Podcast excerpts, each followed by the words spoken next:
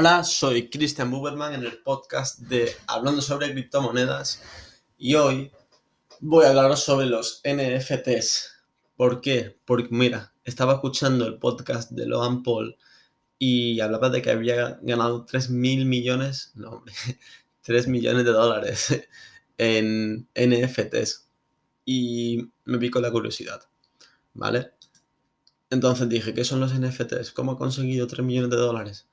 Pues vendía 3.000 NFTs por un Ethereum cada uno, consiguiendo de esta manera vender 1.762 y por tanto un Ethereum en ese momento eran 2.000 dólares, conseguía 3,5 millones de dólares. Tiene sentido. Dije, vale, eh, guay. Eh, más noticias. Paris Hilton dibuja un gato y se vende por 17.000 dólares en Ethereum. Mm, vale. Artista de DC Comics lanza una exposición de RV en la blockchain de Decentraland. Eh, ¿Vale? ¿Qué está pasando? En nonfungible.com eh, sale que se han facturado eh, más de 50 millones de dólares en los últimos 7 días en NFTs. Eh, Hash Masks vende obras de arte por muchísimo dinero. Digo, vale, esto es una industria que se está poniendo muy de moda, como cuando pasó con las DeFi y hay mucho caos especulativo y, no se entiende muy bien todo. Así que lo que voy a hacer es un podcast eh, básico, simple, para que podáis entenderlo y eh, no os quedéis atrás entre tanto caos, ¿vale? Os lo resumo yo fácilmente. Eh, ¿Qué son los non-fungible tokens? Pues non-fungible token, token no fungible, ¿vale? Entonces, es un tipo de token criptográfico de una blockchain que representa un activo único e, e, indivisible, ¿vale?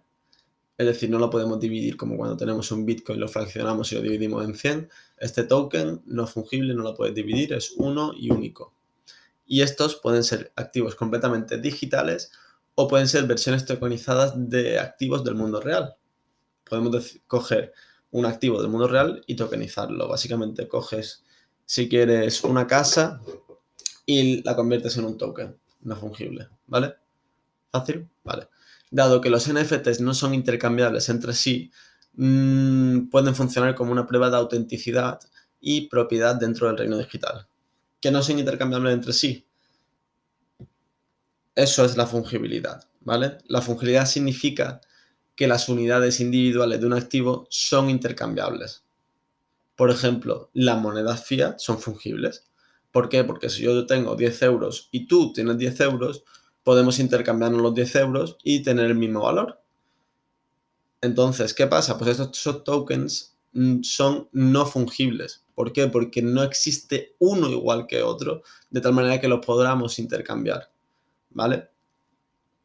Antes, en, Internet, era muy fácil. De hecho, eh, el valor o el coste de replicar algo en el mundo digital era cercano a cero. Sin embargo, con la creación de Bitcoin se introdujo este concepto de escasez digital y por tanto se crearon estos non-fungible tokens. ¿Vale? Entonces, la fungibilidad es una propiedad deseable para el dinero porque permite intercambios libres y teóricamente no existe manera de conocer el historial de cada unidad individual. Me refiero al dinero fiat, del que habíamos hablado de los 10 euros tú, 10 euros yo. Sin embargo, esto no es un atributo que resulte beneficioso para los artículos coleccionables, ¿vale? Pero, ¿qué pasaría si pudiéramos crear activos digitales similares a Bitcoin, pero añadiendo un identificador único a cada unidad? Pues esto haría que cada una de las unidades fueran diferentes al resto y por tanto tendríamos los tokens no fungibles. ¿Cómo funcionan? Pues mira, pueden funcionar a través de dos esquemas para su creación y emisión a través del esquema ERC721, que es un estándar para la emisión y el trading de activos no fungibles en la blockchain de Ethereum, o el más reciente, el ERC1155, que permite que un contrato único contenga tanto tokens fungibles como no fungibles, abriendo por tanto un abanico nuevo de posibilidades. Y la estandarización en la emisión de NFTs permite un mayor grado de interoperabilidad, lo que beneficia a los usuarios. Básicamente significa que activos únicos pueden ser transferidos entre distintas aplicaciones con relativa facilidad. Si estás pensando en almacenar estos NFTs, pues lo puedes hacer de una forma muy sencilla a través de wallets de Ethereum, como puede ser la de Metamask o la Trust Wallet, etc.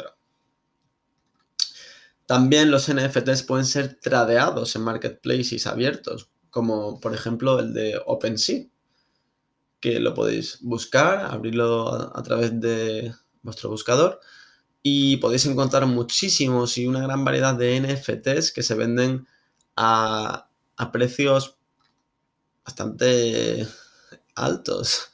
Podéis encontrar aquí un, un gatito, a ver, a 0,69 Ethereum, es decir, 938 dólares. ¿Qué os parece? A mí me parece que, que está un poco loco todo. Pero bueno, sigamos. Eh, pueden ser trasladados en estos marketplaces, como por ejemplo el de OpenSea del que os he hablado. Dichos mercados conectan compradores y vendedores. Básicamente las personas somos los que le damos el valor al token, ¿vale?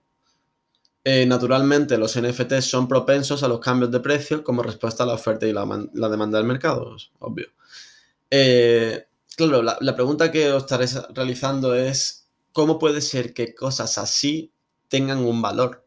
Que parece que no tiene sentido como un gato, un ahí en una pantalla tiene valor. Pues como ocurre con cualquier otro objeto valioso. ¿Sabes? Imagínate las cartas Pokémon o... Es, el valor no es algo inherente a esto, al objeto coleccionable, sino es una cualidad asignada por las personas. Básicamente el valor que le damos es que se lo damos nosotros. El valor es una creencia compartida entre nosotros, ¿vale?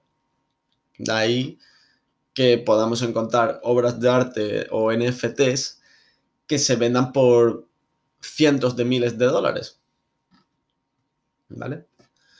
¿Para qué se pueden usar los NFTs? Pues pueden ser utilizados para aplicaciones descentralizadas, para emitir artículos digitales únicos, criptocoleccionables, etc. Esos tokens pueden ser un objeto coleccionable, un producto de inversión u otra cosa. Eh, ¿Por qué? Porque ya que podemos eh, coger algo del mundo real y convertirlo en un token no fungible dentro de la blockchain. Es decir, hemos dicho que podríamos tener eh, NFTs digitales y NFTs que son activos del mundo real convertidos en NFTs. Bueno,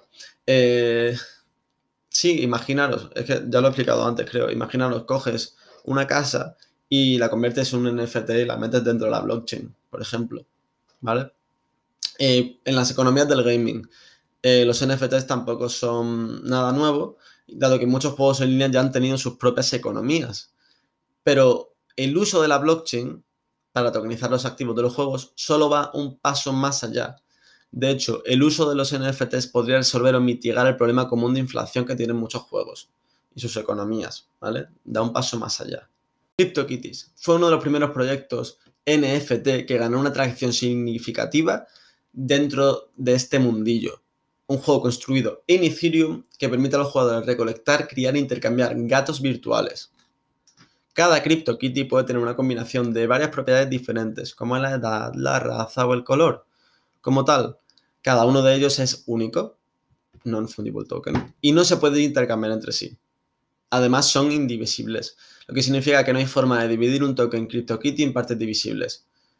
Como decíamos, no podemos como podemos fraccionar un Bitcoin y dividirlo en 100, no podemos fraccionar un non-fungible token y convertir un gato y dividirlo en 100, ¿sabes? No tiene sentido, ¿vale? Los CryptoKitties ganaron cierta notoriedad y popularidad cuando congestionaron la blockchain de Ethereum debido a su alta actividad y alto y gran cantidad de transacciones diarias que se dieron en febrero de 2020. Entonces, algunos proyectos populares más que podamos destacar, pues Decentraland, Gods Unchained, My Crypto Heroes, Sorare, Binance Collectibles, Crypto Stamps, Un montón, ¿vale? Hay un montón. Que os lo digo para que lo podáis chequear vosotros mismos. Y bueno, en conclusión, los coleccionables digitales abren la tecnología blockchain a nuevas vías, fuera de las aplicaciones financieras convencionales, al representar los activos físicos en el mundo digital, como bien habíamos dicho. Los NFTs tienen el potencial de ser una parte vital no solo del ecosistema blockchain, sino de la economía en general. Y los casos de uso son enormes y es muy probable que muchos desarrolladores presenten innovaciones nuevas y emocionantes para esta tecnología prometedora. Y con esto dejamos el podcast de los NFTs. Espero que os haya gustado y si es así, compartirlo. Muchas gracias. Hasta luego.